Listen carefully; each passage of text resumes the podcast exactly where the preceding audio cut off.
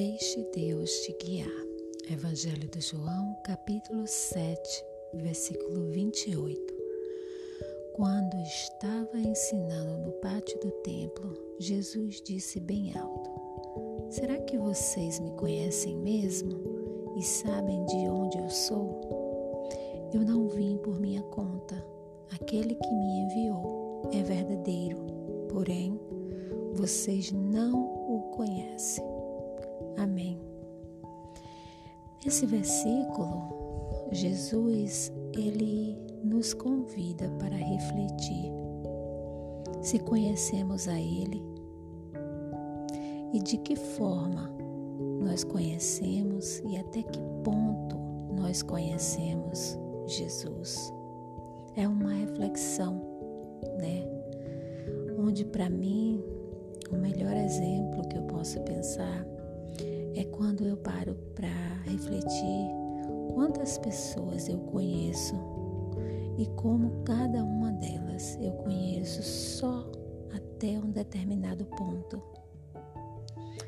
E, e o que define o nível desse conhecimento né, que eu tenho com cada uma delas depende do grau de intimidade que eu tenho com cada uma.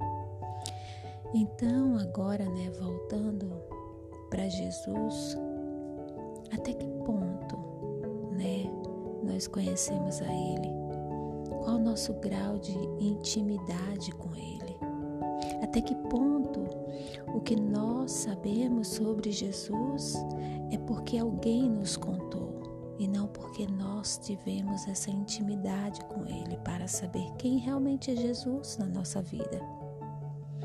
Por isso, ele fala que não conhecemos a Deus, porque só podemos chegar a Deus através dele, de Jesus.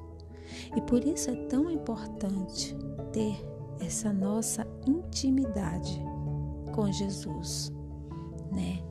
Então, nesse versículo, Jesus ele traz isso para nossa reflexão até porque sempre quando Jesus ele introduz uma pergunta, ele está diretamente nos convidando para que nós possamos ir no nosso interior e fazer essa reflexão e perguntar a nós mesmos até que ponto eu conheço Jesus.